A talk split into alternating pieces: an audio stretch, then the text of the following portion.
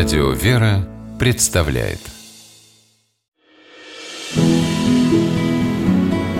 Имена, имена милосердие.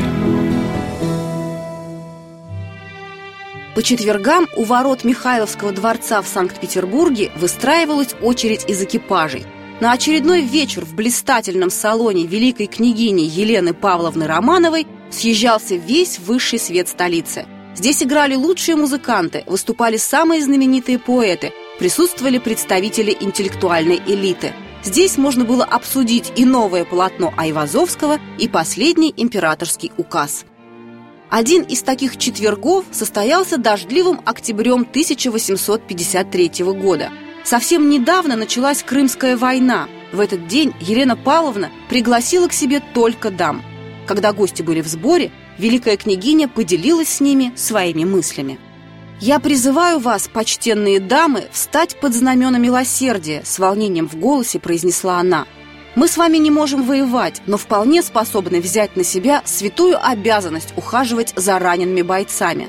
Создав отряды сестер милосердия, мы смогли бы помочь державе в это непростое для всех нас время».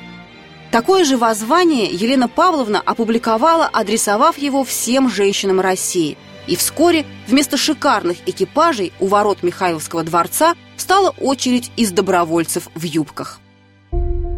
Через год, 5 ноября 1854 в Крым отправилась первая группа сестер милосердия из крестовоздвиженской общины, созданной Еленой Павловной Романовой. На подвиг их благословил епископ Херсонский Иннокентий, сам отличившийся самоотверженной храбростью в период Крымской войны. На груди у каждой из сестер красовалась Андреевская лента с вышитыми на ней евангельскими словами Христа «Возьмите иго мое на себя». В Крыму прибывших встретил уже работавший там знаменитый доктор Пирогов. Он горячо поддержал инициативу Елены Павловны и много помогал в организации и деятельности ее общины. Ни тиф, ни гангрена, ни кровавые язвы и раны солдат не сломили духа отважных женщин – Крестовоздвиженки самоотверженно трудились, часто без сна и пищи, без страха вынося раненых с поля боя и по-матерински заботясь о них в лазаретах. Елена Павловна тоже не сидела сложа руки. Находясь в Петербурге, она старалась поддерживать работу своих подопечных в Крыму. Великая княгиня даже сумела получить из Англии, официально поддерживающей в Крымской войне сторону противника, большую партию хины, единственного в то время лекарства от малярии.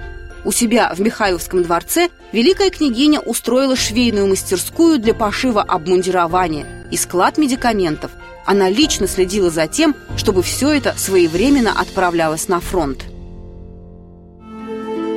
После окончания войны деятельность крестовоздвиженской общины сестер милосердия не прекратилась. Елена Павловна приобрела для нее отдельное здание, где при общине заработала бесплатная больница для бедняков, бесплатная аптека и школа для девочек. Помогать людям, быть чуткой к чужой беде вообще было в характере великой княгини. Еще до войны Елена Павловна добровольно взяла на себя попечительство о лечебнице святого Лазаря для малоимущего и бедного люда, будущей знаменитой Максимилиановской больницы. Здесь она организовала для больных прием у врачей-специалистов, что для российской медицины в то время было большим новшеством. Елена Павловна устроила в Петербурге Елисаветинский детский приют, а в пригородном Павловске – Мариинский. Одним из ее грандиозных замыслов было устройство в столице клинического института, где можно было бы готовить высококвалифицированные кадры для отечественной медицины. На этот проект она оставила в своем завещании 75 тысяч рублей, и дело довела до конца дочь Елены Павловны Екатерина. Заботилась великая княгиня и о храмах. В Ямской слободе Петербурга она опекала Воздвиженскую церковь, куда пожертвовала множество дорогостоящих икон и утвари. Елена Павловна участвовала и в строительстве православного храма в Чешском Карлсбаде. Будучи образованнейшей женщиной своей эпохи, которую император Николай I называл не иначе, как ученым нашего семейства, Елена Павловна Романова хлопотала об издании первого собрания сочинений Николая Васильевича Гоголя, которое вышло вскоре после смерти писателя. Крупный вклад сделала великая княгиня в дело освобождения крестьян от крепостной зависимости. Многие ее идеи нашли воплощение в итоговом варианте царского манифеста, за что впоследствии Александр II наградил Елену Павловну почетной медалью деятелю реформ. Она редко упоминала о своей благотворительной деятельности, а если приходилось, то не искала красивых слов, а указывала на приколотую груди эмблему крестовоздвиженской общины – крест с евангельскими строками, и говорила «Меня побуждает к этому мое искреннее благоговение к святому символу нашей веры и надежды».